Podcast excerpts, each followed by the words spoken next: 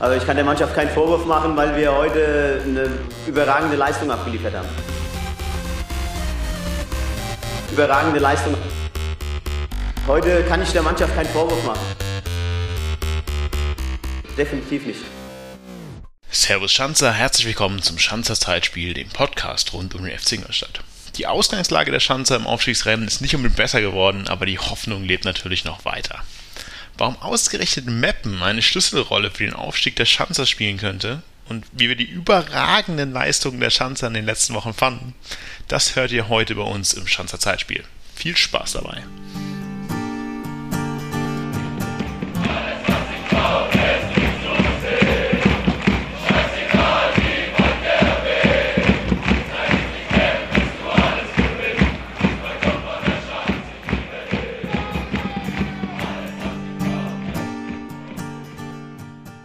Seid ihr wieder soweit? Machen wir nochmal richtig. In der nächsten Pause muss ich dann eine halbe Stunde schlafen oder so, damit ich wieder weiter stehen kann. Also seid ihr alle live. Okay, kann ich anfangen. Okay, jetzt. Servus Schanzer. Kommen zum Schanzer Zeitspiel. Es sind noch zwei Spiele in der regulären Spielzeit und wie wir die Schanzer kennen, sind es wahrscheinlich für uns vier, bis die Saison vorbei ist. Beziehungsweise momentan eher, es sind hoffentlich noch vier, bis die Saison vorbei ist ja, es liegt eine durchwachsene Zeit schon wieder hinter uns, über die wir jetzt ein bisschen reden wollen. Ich bin aber nicht alleine hier. Ich bin der Marco, habe aber den Martin und den Bene wieder dabei. Bene versteht man nicht ganz so oft, deswegen bin ich mal ganz froh. Wenn ihr jetzt hört, ist alles gut. Sagt mal beide was. Servus. Oh, hi Bene. Woo. Servus. Also für mich klang das super. Für mich klang das super. Also, wer das nicht hört, äh, kann man auch nichts machen. Ja, ähm, vier Spiele vorbei, relativ durchwachsen und ich glaube, einsteigen können wir eigentlich mal ganz gut mit dem Statement von Thomas Oral nach dem ersten Spiel, über das wir eigentlich heute reden wollen, VfB Lübeck 1-1. Und äh, Thomas hat nach dem Spiel das Ganze quittiert mit, ich weiß nicht, was ich meiner Mannschaft vorwerfen soll, es war eine überragende Vorstellung. Und das Statement möchte ich einfach mal so in den Raum schmeißen und mal hören, was ihr so zu dem Statement und zu dem Spiel zu sagen habt. Ja, also die, die HörerInnen haben es wahrscheinlich ja auch gerade im Intro schon angehört, äh, dass wir das äh, als Aufmacher irgendwie jetzt hergenommen haben. Ich finde es eine gewagte Aussage. Also es ist natürlich immer eine Sache, an was man das Ganze misst. Aber ja, bei einem wirklichen Grottenkick, äh, mindestens in der ersten Halbzeit, äh, sich dann so offensiv zu, zu positionieren bei einem Abstiegskandidaten, ähm, in der ja, aus meiner Sicht dann irgendwie nur die letzten fünf Minuten tatsächlich Fußball gespielt wurde. Ähm, von der überragenden Leistung zu sprechen, schwierig. Klar, er bezieht das irgendwie ein bisschen auf die Defensive. Ähm, ja, äh, letzten Endes, ich weiß nicht genau, ich denke, ihr müsst es einfach irgendwie an dem vorgegebenen Spielplan hinten dicht zu halten, ähm, schnell rauszuspielen, weil das äh, der Platz und äh, der Wind nichts anderes zugelassen hat, wahrscheinlich irgendwie in der, in der Spielvorbereitung. Aber ja, also ich glaube, es ist weit entfernt von einer überragenden Leistung, um die Frage zu beantworten. Ja, vor allem ist halt immer so ein bisschen die Frage, überragende Leistung, vor allem vor dem Hintergrund, wo wir stehen. Also es, es, wir sind in, auch da schon ein bisschen in Zugzwang gewesen, haben den Gegner, der definitiv natürlich auch in Zugzwang ist, aber auf einer ganz anderen Ebene, also ganz oben gegen ganz unten quasi. Heißt, du musst in dieses Spiel mit dem Selbstverständnis sorry Martin, du magst das Wort Selbstverständnis nicht, ich weiß, aber mit dem Selbstverständnis reingehen. Egal. okay. Äh, dass du dieses Ding gewinnst und dann am Ende, vor allem nach dem Spielverlauf, dann zu sagen, überragende Leistung, pff, ja, klar, Selbstschutz, Schutz der Mannschaft, alles auch klar, aber ja, da muss mehr kommen, oder, Bene? Ja, also ich kann euch da noch komplett zustimmen. Also klar ist, ist das auch äh, in gewisser Weise nachvollziehbar der Gedanke, dass man sagt, nach so einer Leistung stelle ich mich vor die Mannschaft, um die Reihen zu schließen. Äh, gerade jetzt äh, in so einer wichtigen Phase aber eine überragende Leistung war das auf keinen Fall. Also das war einfach eine richtig schlechte Leistung, gerade offensiv. Also wie ihr schon erwähnt habt, wenn man aufsteigen will, dann musst du Spiele gewinnen und dann reichen auch nicht nur Unentschieden, weil da kommst du nicht voran. Und dann musst du halt auch äh, gegen den Gegner wie Lübeck, also jetzt nichts gegen Lübeck, aber du musst zumindest offensiv mehr Chancen herausspielen, weil das war ja fast gar nichts. Also bis auf die letzten Minuten, ähm, wie Martin schon erwähnt hat. Aber also wenn man sich nach irgendwie mal bei Magenta Magenta Sport die Highlights in Anführungszeichen anschaut, also was da unter Highlights läuft, das war irgendwie ein Schuss aus 15 äh, Metern von Kaya, der das halt ein Schüsschen war. Und dann merkt man schon, also wie wenig denn aus dem Spiel heraus sichtbar war. Und dann ist es ja wieder irgendwie fast schon ähm, stilbildend und selbsterklärend, dass dann auch das Tor, das dann gefallen ist, halt nach einer Ecke gefallen ist. Im besten Fall würde ich auch sagen, also dann, wenn halt Lübeck das gut gemacht. Also auch nicht irgendwie berauschend, aber wir müssen sie ja auch nicht. Sie sind ja diejenigen, die da gegen den Top-Favoriten spielen. Lassen halt selber eigentlich auch nichts zu, bis auf die eine Ecke, bei der sie schlecht verteidigen und haben dann vorne einen Sonntagsschuss, bei dem halt aber auch gefühlt sieben Ingolstädter keinerlei Zugriff finden, irgendwie auf den Ballführenden. Der, wenn ich spiele zu zweit vorm 16er rum. Also auch das, wenn ich wenig zulasse, darf ich auch das Ding nicht zulassen. Ich weiß nicht, wie viel man über in Lübeck dann unbedingt reininterpretieren muss, sollte, hochbeten. Ich, ich denke nicht so viel, weil, also ich habe das tatsächlich auch aus, aus Vereinskreisen gehört, dass eben beim Aufwärmen tatsächlich entschieden wurde, mit, dass diese Bedingungen nichts anderes hergeben, außer ähm, irgendwie, ja, Kick and Rush, kann man ja im Endeffekt so sagen, war es ja. Ähm, und das, genau das wurde ja umgesetzt. Also das kann man dann schon loben, wenn man das vorgibt, dann kann man auch nichts anderes erwarten. Ähm, das waren halt, in der ersten Halbzeit habe ich da keine drei Pässe am Stück irgendwie gesehen und mich, ich frage mich halt so ein bisschen, ist das tatsächlich dann die, die Lösung auch auf diese Bedingungen? Weil ich meine, sind jetzt hohe Bälle bei solchen windigen, also gerade bei Gegenwind oder so, dann wirklich zielführender? Also klar, es spricht auch einiges dann äh, ja, seine eigenen Worte, wenn der Trainer irgendwie seiner Mannschaft nicht unbedingt zutraut, dass sie bei, bei Gegenwind irgendwie den Ball sauber rausspielt von hinten.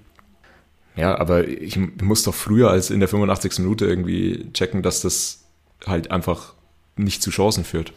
Ja, ich verstehe ehrlich gesagt die, den Ansatz auch nicht ganz. Also klar, wenn du sagst, wir die widrige Bedingungen, da ist so ein äh, sehr, sehr stupides Mittel ja jetzt erstmal nicht schlecht, aber auch, ich sehe es auch so, also wenn, wenn du ja in zwei verschiedene Richtungen spielst, weiß ich jetzt nicht, ob auch in beiden, beiden Malen hoch und weit dann die richtige Idee ist. Dass jetzt über die Flügel versuchen, Flanken maßgenau auf den Kopf zu bekommen, nicht funktionieren wird.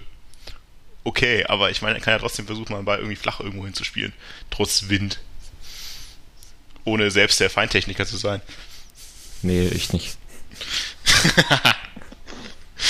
Aber was ich dann in diesem Zusammenhang auch sehr interessant finde, dass eben auch nur zweimal gewechselt wurde. Also und dass zum Beispiel so ein ähm, Offensivspieler wie Bilbia, der vielleicht noch eine andere Note hätte reinbringen können, dann überhaupt nicht eingewechselt wurde. Also das finde ich in diesem Zusammenhang dann schon interessant. Also wenn ich gerade sage, okay, ich will noch mal was versuchen, ich muss was versuchen, also das äh, wäre mal interessant, also wieso oder mit welcher Herangehensweise das dann so gehandhabt wurde. Spricht ja wirklich dafür, dass Oral wirklich damit zufrieden war, wie es war und auch mit dem Punkt am Ende dann zufrieden ist und sich sagt, jetzt fahre ich halt so nach Hause. Ja gut, das war also mit dem Ergebnis war er, war er nicht zufrieden, aber sein Plan wäre ja tatsächlich fast aufgegangen. Also es gab ja dann noch in der Nachspielzeit äh, nochmal eine Riesenchance für Schröck, und dann wäre es ja wirklich fast genauso aufgegangen, wie er sich das irgendwie vorgestellt hat.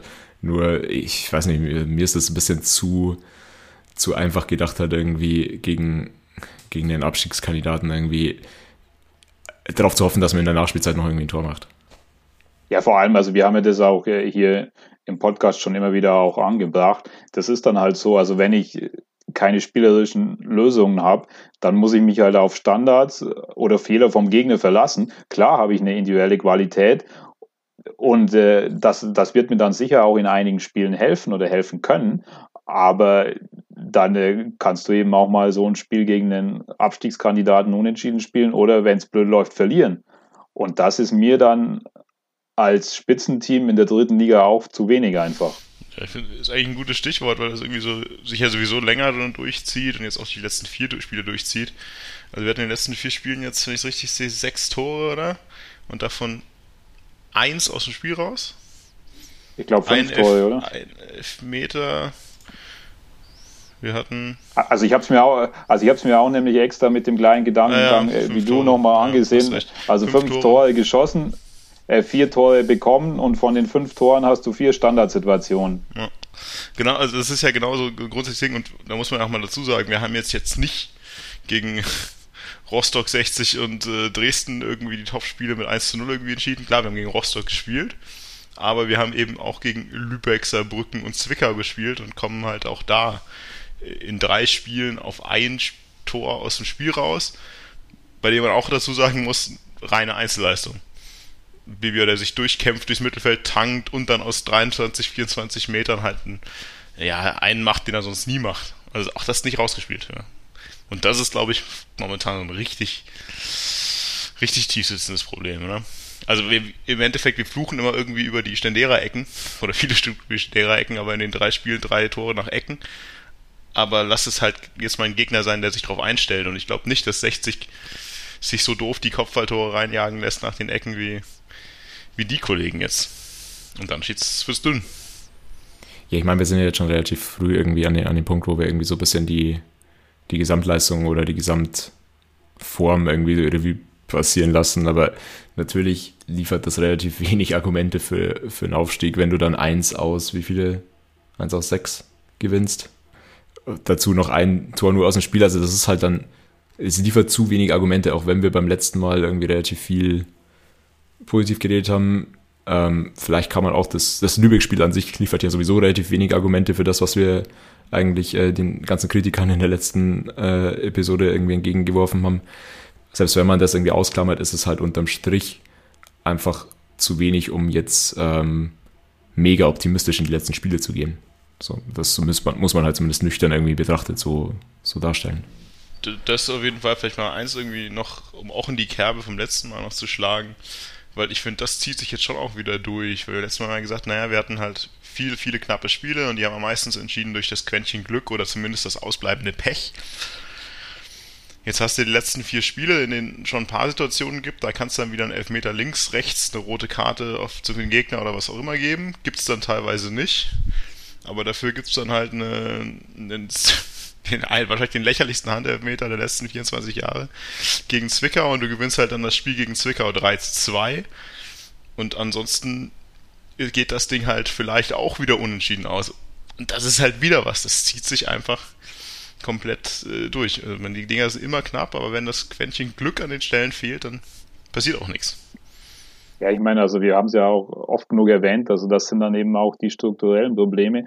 Du stehst hinten relativ sicher, kriegst wenig Gegentore, aber vor, nach vorne ist es eben auch nicht so, dass du da Angriff um Angriff dir immer wieder Chancen herausspielst und dann eben auch Spiele 2-0, 3-0 klar gewinnst, sondern es ist immer knapp, wirklich immer knapp. Und ja, dann, dann kommt es eben auch dazu, dass dann viele Spiele ja auch wirklich unentschieden ausgehen. Und wenn man mal aufs äh, Torverhältnis schaut, ich meine, du hast ein Torverhältnis von plus 10 also die ersten drei haben deutlich, deutlich besseres Torverhältnis und äh, fünf und sieben, Saarbrücken und Ferl, haben auch ein besseres Torverhältnis als du. Und Nummer sechs, also Wien Wiesbaden, da bist du um ein Tor besser. Und das ist ja gerade, wenn man aufsteigen will, ist das Torverhältnis oftmals ein guter Indikator, weil es eben schon äh, zeigt, also wie klar du eben auch Mannschaften dominieren kannst, beziehungsweise wie du eben ein Chancen oder vielleicht auch ein Chancenplus, das sich eben dann in Tore ummünzt hast.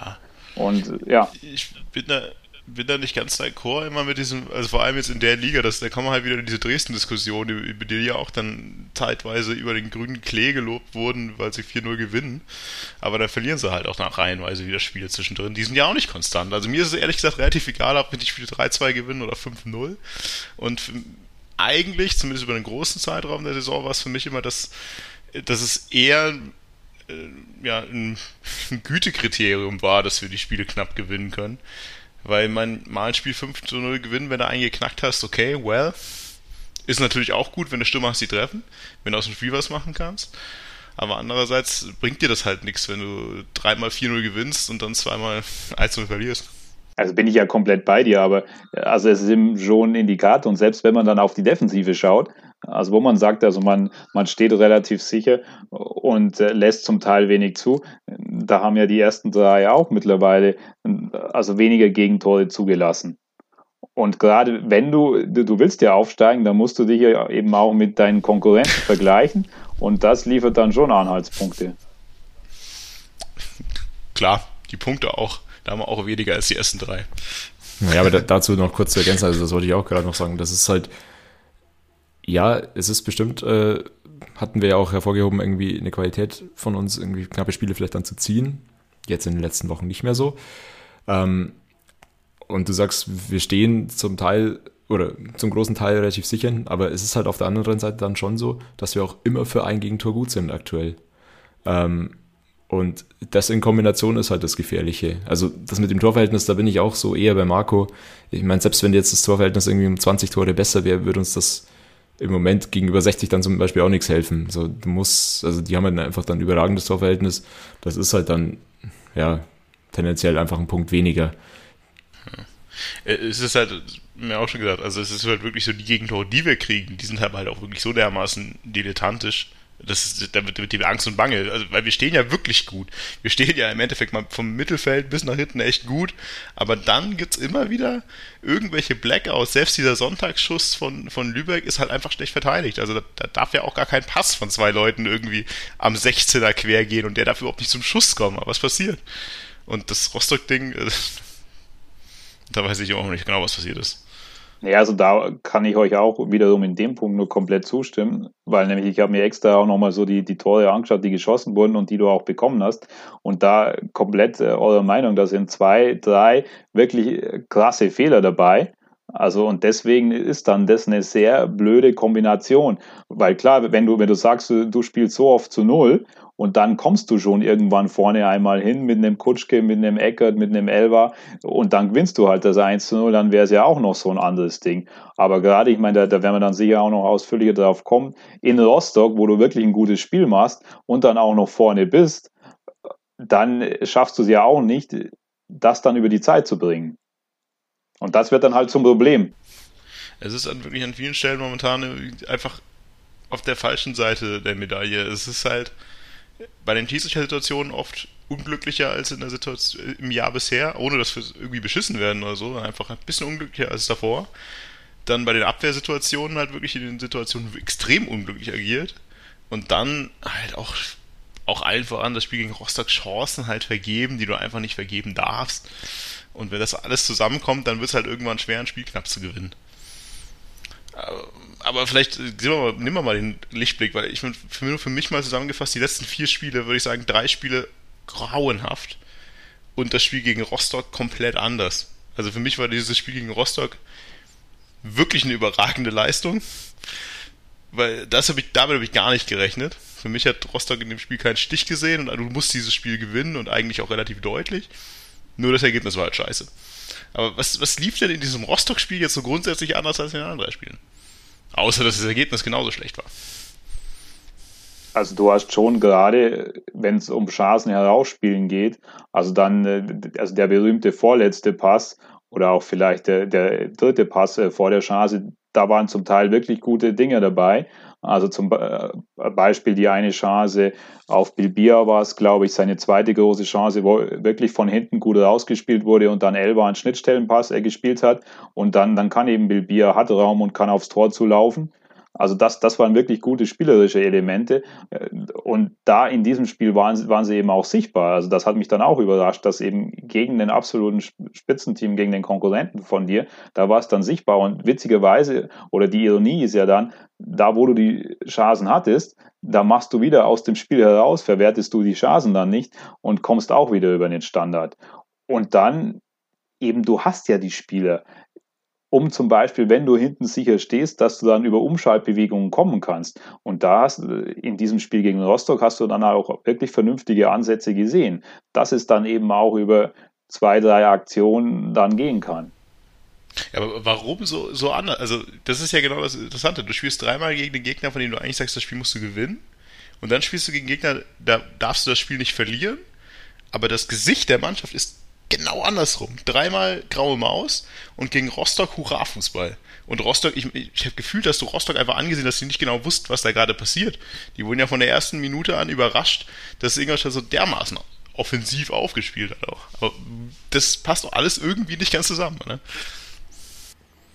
Also ich sehe es nicht ganz so extrem. Also für mich hat sich gegen Zwickau schon auch gute Ansätze, was das Spiel nach vorne irgendwie angeht, gezeigt, wo, wo du zielstrebig und zügig nach vorne gespielt hast, aber halt nicht eben äh, nur hoch und weit, sondern mit klaren Pässen, ähm, mal eine Ablage, mal einen Ball nach außen und so weiter. Aber das hast du gegen Zwickau, finde ich, auch in, in einigen Situationen gesehen. Und das hat sich dann gegen Rostock ganz gut fortgeführt. Ich weiß nicht, ob man das auch nur unserer Stärke irgendwie zuschreiben darf oder ob Rostock da sich auch irgendwie ein bisschen, ja, also ich hatte ständig bei Rostock zumindest das Gefühl, dass die irgendwie umstellen müssen, um uns in den Griff zu kriegen. Ja. Ähm, weil wir Sehr in vielen Situationen irgendwie einmal mehr waren. Genau, was, was ich kann mir nicht so ganz erklären, warum genau das so war. Oder warum es Rostock auch lange nicht in, in den Griff bekommen hat. Aber für mich hat sich das immer so angefühlt, als als wäre es nur irgendwie ein Rädchen, an dem Rostock drehen müsste und, und sie könnten es in, in, den Griff kriegen. Naja, und aber letzten Endes war es dann keine Umstellung, die irgendwie Rostock ins Spiel zurückgebracht hat, sondern einfach, dass wir uns nach dieser Führung irgendwie wieder völlig sinnlos äh, zurückgezogen haben. Ja, genau, genau das, das ich mir auch gedacht habe, das Einzige, was ich mir vorstellen kann, du spielst halt dreimal gegen Gegner, die alle sagen, naja, okay, ich spiele gegen Ingolstadt, äh, ich bin nicht dran. Ja, und du stellst dich hinten rein und wir haben dann irgendwie Probleme, irgendwie da groß durchzukommen. Und dann kommst du gegen Rostock, die zu Hause mit einer anderen, mit einem anderen Selbstverständnis auftreten und die dann halt komplett überrumpelt sind. Und wir haben endlich mal ein bisschen Raum, weil du halt keinen Gegner hast, der sich hinten komplett reinknallt. Das ist dann natürlich genau wieder swingt, du schießt dein Tor, dein wirklich verdientes Tor, aber nur eins. Und dann stellst du dich hinten rein und wartest eigentlich mehr oder weniger aufs Verderben. Also absolut hilft es natürlich, wenn quasi auch dein Gegner erstmal offensiv denkt und wenn du dann äh, teilweise Räume hast und Rostock hat es halt äh, gerade bei den Chancen immer wieder nicht fertig gebracht, über außen die Räume dicht zu machen.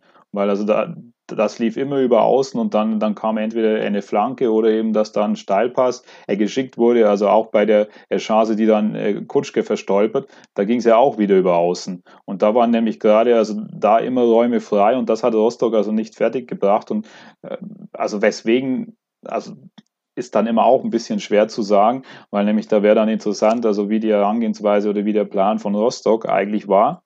Aber was man dann auch noch sagen muss, ist meiner Meinung nach, wenn eben spielerische Elemente waren und vor allem Steilpass, Steilpässe, Schnittstellenpässe, dann war sehr, sehr häufig Elba beteiligt. Und Elba hat auch gegen Rostock halt von Anfang an gespielt und das aber auch nicht in jedem Spiel. Ja, aber das ist ja auch was, das sich jetzt auch schon länger durchzieht, dass wenn irgendwie was zum Spiel geht, was jetzt nicht hoch und weit ist, also wenn, irgendein, Schnitt, wenn irgendein Schnittstellenpass kommt, dann ist der von Elba. Meistens dann irgendwie auf Kaya oder auf Bibia, also irgendein ein bisschen schneller ist als Kutschke. Aber auch das, es ist jetzt trotzdem, also wenn dann halt sowas rauskommt, wie das am Ende Kutschke halt auf den Torwart läuft, da hast du auch von Schnittstellenfesten nichts, aber es ist zwar alles schön und gut, diese, dieses Mittel, aber ich glaube, das ist auch nichts, auf dem du halt dann irgendwie aufbauen kannst, weil dann kann man zukünftig sagen, Ecken und Schnittstellenpässe von Elba, weil ich weiß nicht, sind sonst irgendwie offensive Lichtblicke, die sich durchziehen? zu sehen, außer halt auch so, mal so Einzelaktionen wie Bibia. Ja, und dann muss man also natürlich sagen, aber das haben wir auch schon sehr häufig erwähnt, wenn Eckert spielt, dann ist er eben auch ein entscheidender Faktor oder kann ein entscheidender Faktor sein. Die, Einzelak ja, die Einzelaktionen dann halt auch wieder von der Seite. Ja, ich weiß es, ich weiß es nicht. Ehrlich gesagt lassen mich die letzten vier Spiele so ein bisschen ratlos. Also wenn man halt irgendwie dieses Rostock-Spiel singulär sehen würde, würde ich sagen, okay, das ist, da ist viel drin. Wenn man so spielt, ist sehr viel drin noch. Wenn man die anderen Spiele sieht, denkt man sich, okay, ich weiß nicht genau, wie wir, wie wir es durchziehen sollten bis zum Ende der Saison auf dem Niveau. Wie, wie ist euer Gefühl? Jetzt, ich weiß nicht, wir haben jetzt noch irgendwas rückblickend für die vier Spiele oder wollen wir eher gucken, was so jetzt noch kommt, weil da kommt ja irgendwie jetzt auch einiges, was wir uns noch groß diskutieren können eigentlich. Ja gut, über das Saarbrücken-Spiel haben wir noch gar nicht geredet, oder? Was, was in dem 0-0 halt ja, auch nicht okay, so, fertig, so schwierig ist. Ja. Ich, ich habe kurz, noch, hab kurz noch die Zusammenfassung angeschaut, die 20 Sekunden Werbung und dann war es vorbei wahrscheinlich. Ja, weiß nicht, da war eine, eine einzelne Aktion von Ayensa auch, glaube ich. Nach einem Schnittstellenpass von Elba. Ja, auch da kannst du wieder einen Handelfmeter kriegen, genauso wie also klar, man kann jetzt auch wieder die ganzen Schiedsrichter-Sachen der letzten Wochen irgendwie runterleiern, hat wahrscheinlich aber auch keiner von uns großartig Bock. Natürlich darf der Verhook auch, also das Tor für Rostock schießt, eigentlich nicht mehr auf dem Platz stehen und so weiter. Ähm, ja, also gegen, gegen Saarbrücken stimmt schon, das war gegenüber dem Rostock-Spiel dann schon wieder ein deutlicher Rückschritt oder zumindest hätte man gehofft, dass man halt nach einem eigentlich gefühlten Sieg, was die Leistung angeht in, in Rostock, halt zumindest gegen Saarbrücken irgendwie nachlegen kann daheim und dafür war es halt irgendwie, weiß ich nicht, einfach wieder dann nicht, nicht zwingend genug, nicht risikoreich genug, hektisch, ungenau, so dass du dir halt dann irgendwie, ja, das ist halt dann am Ende doch irgendwie ein typisches 0-0-Spiel, ja. Ja, ein Spiegelbild dessen, ein Spiegelbild dessen, eigentlich alles, wirklich ein Spiegelbild von allem, was wir vorher gesagt haben. Also, stehst hinten eigentlich ganz gut, machst aber vorne nicht genug, hast dann mal eine Einzelsituation über Elva, äh, über Pass über Elva, Einzelsituation über, über Dennis Eckert. Aber so richtig, richtig Maschinerie, das, was du halt irgendwie in Rostock gesehen hast, passiert halt nicht. Und auch Spiegelbild dessen, was du ja gerade sagst, in dem Moment wieder die unglückliche Schiedsrichterentscheidung. Weil auch da muss man sich dran aufhängen, aber ich finde, witzig finde ich bei der Situation eher, dass alle sagen, naja, das kann man Handelfmeter geben, aber ich meine, er tritt ihm vorne das Gesicht weg und hinten, hinten spielt er klar den Ball mit der Hand. Also eins von beiden ist es, entweder ist es gefährliches Spiel, dann gibt es direkt einen Freistoß oder es ist ein Elfmeter. Aber ja, deswegen, ich glaube, das, das Spiel ist eigentlich in Gänze gutes Spiegelbild, was in vielen Spielen halt auch schief gelaufen Ich meine, interessant ist natürlich schon auch die, die Thema Auswechslungspolitik, würde ich mal behaupten, oder? Also, dass jetzt gegen Rostock und gegen Saarbrücken beide Male Kutschke und Ayensa ausgewechselt werden, ist was, womit ich jetzt zumindest nicht unbedingt so gerechnet hätte. Ich weiß nicht, wie es ihr seht. Und ich weiß auch nicht, wie sehr es bei Ayensa für 90 Minuten reicht. Gerade aber bei Kutschke überrascht es mich dann schon, dass das irgendwie zweimal nacheinander passiert. Also gegen Rostock hatten wir ja auch relativ viel in der WhatsApp-Gruppe geschrieben. Ähm, da habe ich das schlecht gefunden, weil für mich Kutschke nach hinten ähm, sehr, sehr gut arbeitet und das deutlich besser macht als ein Butler, auch vor allem deutlich besser als ein Kajubi, wenn er, wenn er irgendwie diese Sturmposition spielt, von den anderen Qualitäten von, von Kajubi vorne mal ganz ausgenommen, aber da sehe ich nicht, warum man einen Kutschke auswechseln würde. Klar, in dem Spiel gegen Rostock ist er unglücklich, weil er diese Riesenchance vergibt. Aber dann das zweimal nacheinander zu machen, ja. schwierig. Ja, das, meine, das ist die Frage. Ich würde ich würd den Moment auch nicht Kutsche rausnehmen. Ehrlich gesagt, verstehe ich. Aber wenn, also wenn dein, dein Ziel ist, auf Gedeih und Verderben Tor zu schießen, tu es, ja. Nimm ihn runter und bring jemanden, der vielleicht die Chance macht. Aber was ich, wo ich dir auf jeden Fall zustimme, ist, dass er sicherlich mehr arbeitet als die meisten anderen. Dass der konditionell inzwischen auch vor allem so dermaßen, also der kann ja also gefühlt auch in der 89. Minute den nochmal von ganz vorne bis ganz hinten raus sprinten. Also er muss eine Pferdelunge haben irgendwie. Also ich glaube auch konditionell bei kurz an Kutschke nicht liegen. Ayensa kann gut sein. Also ich meine, der ist ja noch nicht so lange wieder irgendwie auch fit. Aber ja, klar, also man, über da brauchen jetzt auch nicht drüber diskutieren. Haben wir, glaube ich, hier auch schon länger oft genug getan. Wenn man Kajubi auf dem Feld lässt und alle richtigen Stürmer vom Feld nimmt, dann muss man irgendwo falsch abgebogen sein vorher. Aber also ich habe es ja auch schon vorher erwähnt gegen Lübeck, da wo eben nicht gewechselt wurde. Und dann, also wie, wie jetzt Martin von dir erwähnt, also dass du dann beide etatmäßigen Stürmer runternimmst, das habe ich in der einen oder anderen Situation auch nicht verstanden, weil gerade wie ihr schon also gesagt habt, also Kutschke auch sehr gut gegen den Ball gearbeitet. Und vor allem es ist nun mal seine Qualität, dass er ein Kopfballduell gewinnen kann. Und gerade wenn, also wenn ich dann entweder unter Druck stehe, dann ist das eine Qualität, die ich einfach noch äh, habe. Und da fand ich schon interessant, dass äh, er dann eben also in beiden Spielen äh, Kutschke runtergenommen hat, weil man muss ja immer noch einen Plan haben, was will ich offensiv erreichen, auch in den letzten Minuten oder wie will ich den Ball vorne sichern. Denn also nur hinten reinstellen äh, kann ja auch nicht das Ziel sein kurze Randnotiz auch gegen Zwickau, wo der ja vorher runtergenommen hat. Ja, Jens hat einen Elfmeter geschossen nachher auch. Also Kutschke wird jetzt dreimal in Folge vorher runtergenommen auf jeden Fall. Ah, also, ja, Diskussion, meine, meine Einschätzung ist da ehrlich gesagt die, wenn ich ein Spiel habe, dass ich, also wenn ich ein Spiel habe wie gegen Rostock, dann würde ich ihn auf keinen Fall runternehmen, weil ich einfach einen brauche, der so dermaßen physisch dagegen arbeitet. Wenn ich ein Spiel habe, das 0-0 gegen Saarbrücken steht oder 2-2 gegen Zwickau, finde ich das nicht verwerflich, einen frischen Stürmer zu bringen, der vielleicht eine Bude macht. Ohne das jetzt abschätzend gegen äh, Kutschke zu sagen, sondern einfach einen frischen Stürmer zu bringen. Weil wenn es mir nur ums Offensive geht, haben wir sicherlich welche, die vielleicht ein bisschen mehr noch beleben können.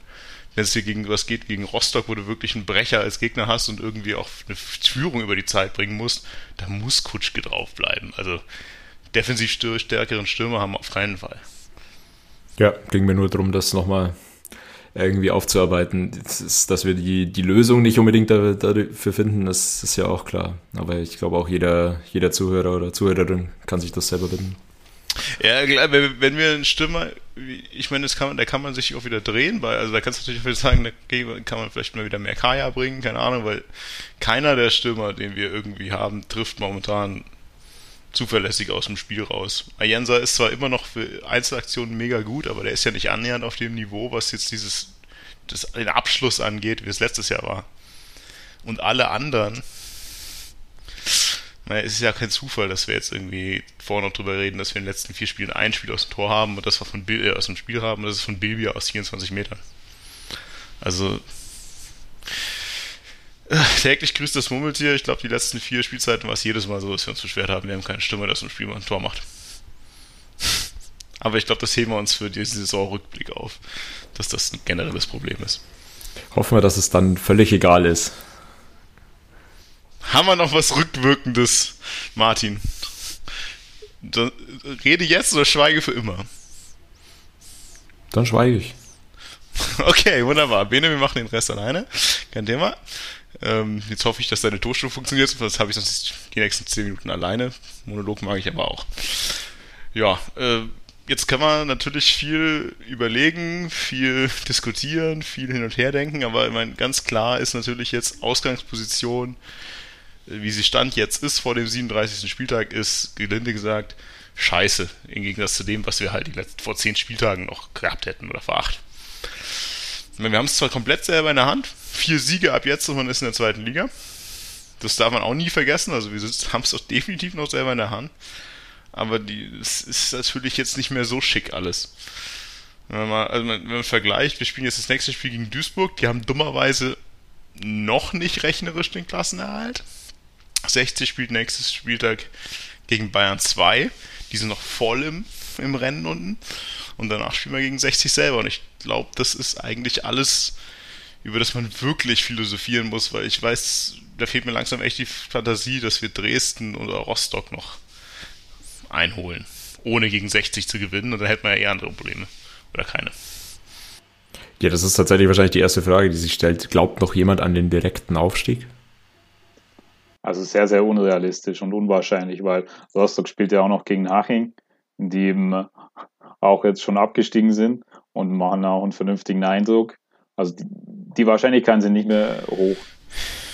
Ja, das, ich habe mir so viele dieser der Restspiele halt jetzt auch angeschaut, wer jetzt wer spielt jetzt gegen wen und was auch immer und das ist halt ganz klar so, wir haben das wir haben das, das Formtabelle und Gegner, bei denen es noch um was geht, äh, definitiv schwerste Restprogramm von allen vier. Mit dem Vorteil halt, dass du alles in der Hand hast, wenn du am Ende gegen 60 noch äh, punktgleich bist. Ja, aber ja, jetzt Rostock spielt gegen, was hast du gesagt, Haching und glaube Lübeck, oder? Und Lübeck wird wahrscheinlich auch irgendwie am letzten Spieltag nichts mehr zu melden haben. Das wären zwei Absteiger und bei denen es noch nichts mehr geht. Das wäre natürlich der Worst Case irgendwie. Ähm, Dresden, glaube ich, nicht viel besser ohne es jetzt zu wissen. Ja, vor allem musst du ja halt auch drei Punkte aufholen, mindestens. Also jetzt das schlechte Torverhältnis schon mal mit eingerechnet. Ja, das kommt du, ja noch erschwerend eh, hinzu. Genau, du, du müsstest auf jeden Fall, also du musst gegen Duisburg gewinnen. du musst gegen Duisburg gewinnen. Also ich glaube, da braucht man jetzt auch nicht. Also wenn wir da jetzt noch gegen Duisburg auch noch nur unentschieden spielen, dann wird es langsam ganz gruselig. Aber wenn du gegen Duisburg gewinnst. Ich meine, ich hatte ja so ein bisschen auf, auf Dresden, ehrlich gesagt, gehofft, dass die aus der Spur kommen. Das haben die, im Endeffekt haben wir auch beim letzten Mal irgendwie drüber diskutiert, haha, Dresden schmeißt den Trainer, was soll das denn bringen und so. Ähm, am Ende des Tages hat es natürlich gefruchtet, weil die ja, mindestens jetzt einen Relegationsplatz schon relativ sicher haben dürften. Ähm,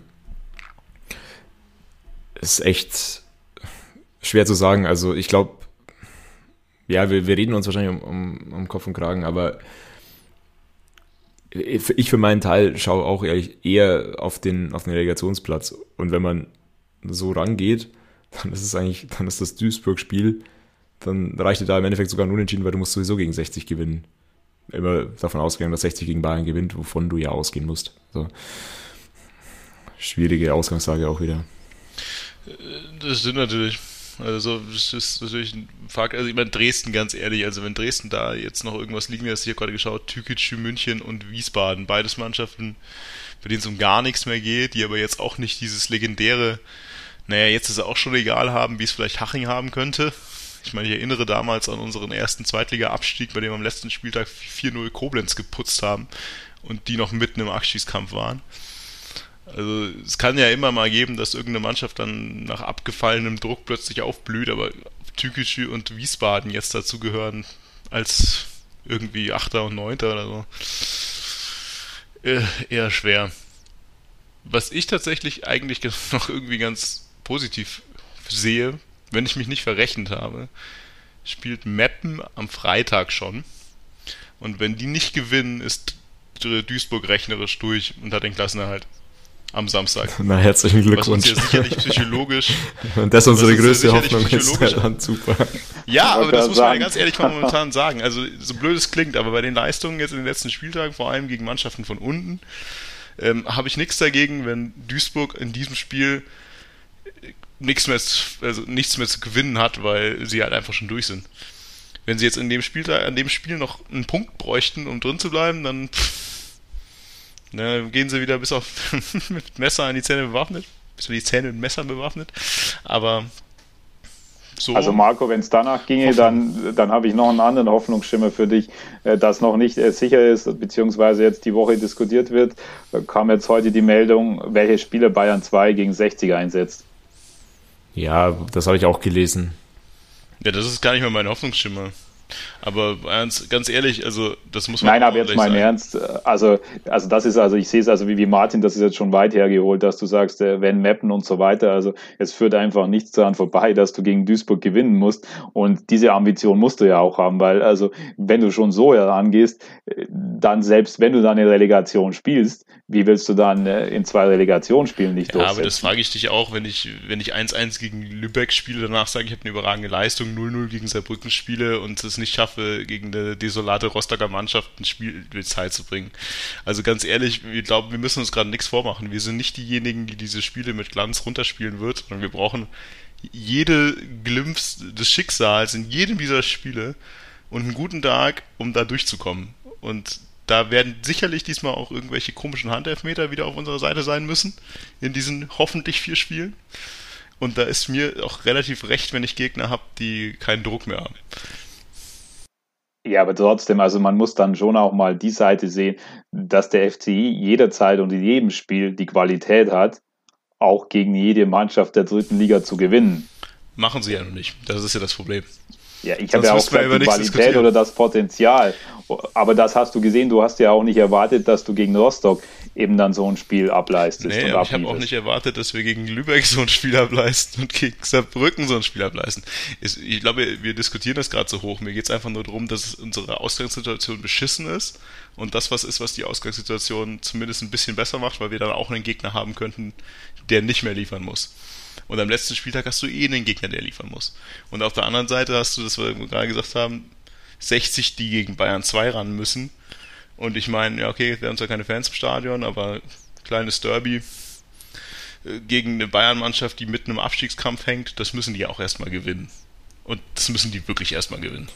Ja, also ich, ich glaube schon, dass es jetzt nicht ausgeschlossen ist, dass ähm, die drei vor uns alle ihre Spiele gewinnen. Also quasi die mal das 60 gegen, gegen uns Spiel ausgenommen, dass die alle anderen Spiele für sich entscheiden. Klar ist das möglich, auch deren Anspruch wahrscheinlich, aber so wie die aktuell drauf sind, so wie Rostock gegen uns gespielt hat, so wie ich auch Dresden im Gesamten einschätze, glaube ich nicht, dass die alle Spiele gewinnen. Genauso glaube ich auch nicht, dass wir unbedingt alle Spiele gewinnen können. Aber solange du dir jetzt die Chance drauf warst, dass du gegen 60 mit einem Sieg ähm, die Relegation holst, ist es vermessen, nicht, nicht an den Aufstieg zu glauben. Klar, irgendeiner muss Vierter werden und die Wahrscheinlichkeit, dass wir Vierter werden, ist jetzt auch nicht mega gering. Aber ja, wäre eine interessante Ausgangslage, zumindest wenn es auch für 60 dann in dem Spiel gegen uns um mehr als den Relegationsplatz gehen kann. Also nicht, dass Rostock und, Duis äh, und Dresden da schon irgendwie unerreichbar oben sind. Ich meine, wo man sich, glaube ich, einig sind, wir müssen gegen, wir müssen gegen Duisburg gewinnen, auch wenn es theoretisch so ist, dass du mit einem Punkt irgendwie da jetzt noch, ich hole mir einen Punkt und dann reicht es gegen 60 zu gewinnen. Aber dann geht es genauso aus wie im Spiel, letzten Spieltag und du holst den Punkt und dann holt 60 auch nur einen Punkt gegen Bayern ja, und dann beißt du dir richtig in den Arsch. Also ich glaube, wir müssen einfach dieses Spiel von der ersten Minute an auf äh, ja, so gestalten, dass wir dieses Ding gewinnen und da auch keine Zweifel aufkommen lassen. Weil ganz ehrlich, in dem Spiel habe ich auch keinen Bock auf auf noch ein knappes 1-1. Da verlieren wir lieber 2-0. Ja, es muss der Anspruch sein. Also ich glaube, da sind wir uns alle einig. Ja, ansonsten, weiß nicht, haben wir ja nicht so viel zu rechnen. Ich meine, jetzt kannst du, ich glaube, wir brauchen uns jetzt noch nicht damit beschäftigen, wer der theoretische Relegationsgegner wäre, bevor wir überhaupt irgendwie auch nur annähernd dieses Relegationsticket gelöst haben. Aber ich glaube, äh, keiner da oben ist so unglaublich angsteinflößend. Ja, aber alles in allem ist die Relegation, glaube ich, dieses Jahr auf jeden Fall äh, machbar. Also machbar ja, auch ja auf dem Papier, keine, als, als jetzt irgendwie gegen Nürnberg zu spielen. Ja. Ja, super, toll. Richtig schön. Ich freue mich, ich freue mich schon unglaublich auf dieses Spiel gegen Duisburg. Was ist mal eine ganz blöde Frage? Äh, was fände ich jetzt, fände jetzt irgendwie besser, gegen Duisburg schon das ganze Ding zu botteln oder am Ende gegen 60 zu verlieren und deswegen nicht aufzusteigen oder in die Relegation ah. zu kommen? Ja, ich. Also ohne die Variante, wir schaffen es. Was, was wäre dir lieber? Ich verstehe, du verstehst die Frage nicht. Aber ich bin mir relativ sicher, was dir lieber wäre, weil es wäre mir auch lieber. Ja, aber also was ist denn jetzt. Aber was ist denn das? Das ist keine für dich Frage? Es also, geht jetzt um sorry. eine Emotion. Da kannst du mit deinem Fußball-Sachverstand jetzt mal ruhig bleiben.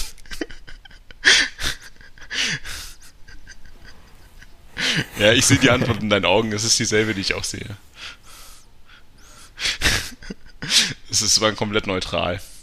Ich habe nur deine äh, Qualitäten hervorgehoben. Um, ähm, ja. ja, ansonsten haben wir uns jetzt, glaube ich, irgendwie heiß geredet über Probleme und Nicht-Probleme und Hoffnungen. Mal ganz ehrlich, aus meiner Sicht viermal eine Leistung wie gegen, gegen Rostock und du bist auf, einer, auf einem guten Weg, egal wie diese Spiele ausgehen, aber dann hast du eine Möglichkeit. Viermal eine Leistung wie gegen Lübeck und es wird wahrscheinlich eh schwer, egal gegen wen und wer gegen wen spielt. Aber von dem her, das Leistungsspektrum ist da. Dann hast du nur zwei Spiele. Das stimmt, da hast du natürlich recht, Phil. Ja, aber das Leistungsspektrum ist da, von dem her würde ich sagen, also ich meine, wie du es vorher sagst, es wäre vermessen, nicht in den Aufstieg zu glauben, also ich äh, habe auch überhaupt keinen Bock auf den Fatalismus gerade. Also wir haben es in der eigenen Hand. Wenn du spielst wie gegen äh, Rostock, ist es realistisch, dass du es mit in deiner eigenen Hand auch für dich entscheidest. Aber dann über alle Probleme haben wir, glaube ich, ausführlich gesprochen. ich bin so froh, dass es kein Videopodcast ist, weil es ist diese, dieser Optimismus, der mir entgegenspringt hier in den Kameras. Wahnsinn. Da müssen echt mal ein paar Screenshots teilen demnächst. Ja, nimm einen tiefen Schluck mal hin. Das ist besser. Prost. Ja, du warst doch so ein bisschen fatalistisch veranlagt und also mehr Hallo, bleibt ich halt hab, auch. Ich habe jede, jede Hoffnung mit äh, 60 verkacktes kleine Derby. Wir gewinnen gegen Duisburg, weil sie nicht äh, mehr keinen Druck mehr haben. Ja, und dann kam dann immer, ah, das ist egal. Und die Hoffnung auf den Mappener Abstieg vor allem. Die Mappener sind mir so dermaßen scheißegal. Also das sind, sind mir schon sehr viele Eventualitäten Also wenn ich mir was gewesen. schnitzen könnte, ja, dann würden wir direkt aufsteigen und Lauter würde absteigen. Aber ich glaube, das wird nicht mehr funktionieren. Ich weiß nicht, geht's rechnerisch überhaupt? Keine Ahnung. Liebe Mappener, die uns ja eh nicht zuhören, es tut mir sehr leid. Es ist, ihr könnt gerne drin bleiben. Äh, ich habe gar kein Problem mit Mappen, vor allem war ich nicht da. Weil es ist scheiß Corona halt. Ja, aber vielleicht dann nochmal als Fazit am Ende, welcher Platz, auf welchem Platz steht der FCI am 38. Spieltag? Drei. Ganz klar drei. Also kein Bock gegen, kein Bock gegen Sascha Mölders den Aufstieg zu verkacken. Also wirklich nicht. Hast du die Petition schon unterschrieben, dass Sascha Mölders für, für Olympia für Deutschland spielt? Ich kannte diese Petition nicht. Wenn er sich dabei verletzt bei Olympia, dann werde ich es unterschreiben. Oder dass er, äh, also ich glaube, du wirst einfach eine Petition machen, dass Sascha Mölders in Tokio bleibt, aber. Äh. Ich kann auch gerne wieder nach Augsburg gehen. Ist mir relativ egal. Also bitte kurz Einwand und an alle Leute da draußen, wir wünschen keinem Spieler eine Verletzung. Es hat sich nur das, um einen Versprecher gehandelt. Okay, das Schanzer Zeitspiel wünscht keinem eine Verletzung. Ich persönlich wünsche ihm das auf jeden Fall. Genau wie Marvin Hitz. So, haben wir noch ein paar Augsburger? Können wir noch weitermachen? Kein Thema, ich finde noch ein paar. Daniel Bayer. So, danke. Liste geht weiter.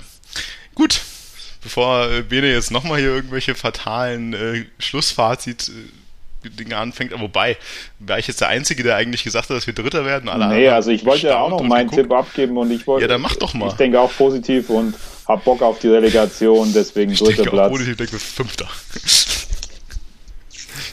ja, Martin, so jetzt, du bist dran. Ja, übers Torverhältnis, glaube ich, geht noch was. Nee, äh, also rein rechnerisch muss ich halt dann einfach das Naheliegendste sagen, auch wenn ich jetzt wieder als der Grießkram irgendwie dann dastehe, aber also die Wahrscheinlichkeit, dass wir Vierter werden, ist schon vorhanden und deswegen tippe ich auf vier. Ich meine, ich kann ja auch nichts anderes sagen. Ich habe im Kicktipp, äh, ich glaube, die Saison dreimal für uns getippt und alle drei Spiele haben wir dann aber nicht gewonnen. Ja, okay, das war jetzt also, die letzten zehn Spiele auch keine Leistung. Anschaust, glaube ich, sind wir abgestiegen. Okay, also wir haben zweimal Platz 3 und einmal den Martin, der den FC Ingolstadt hasst und Mölders richtig geil findet. Und deswegen äh, schließen wir jetzt diesen Podcast mit, äh, mit der Hoffnung, dass Martin einfach nicht recht hat, wie immer bei Kicktipp. Hervorragend. Schanzer, durchhalten, Daumen drücken und äh, beste Hoffnung darauf, dass wir uns vor einer Relegation wieder hören? Ich frag, gucke fragend in die Runden. Ja. Ja, ja, dass wir uns vor einer Relegation wieder hören. Ähm, und ob es unsere ist oder eine andere, wissen wir noch nicht. Okay, dann. Gutes Gelingen auf Platz 3. Servus, Schanzer. Servus. Servus.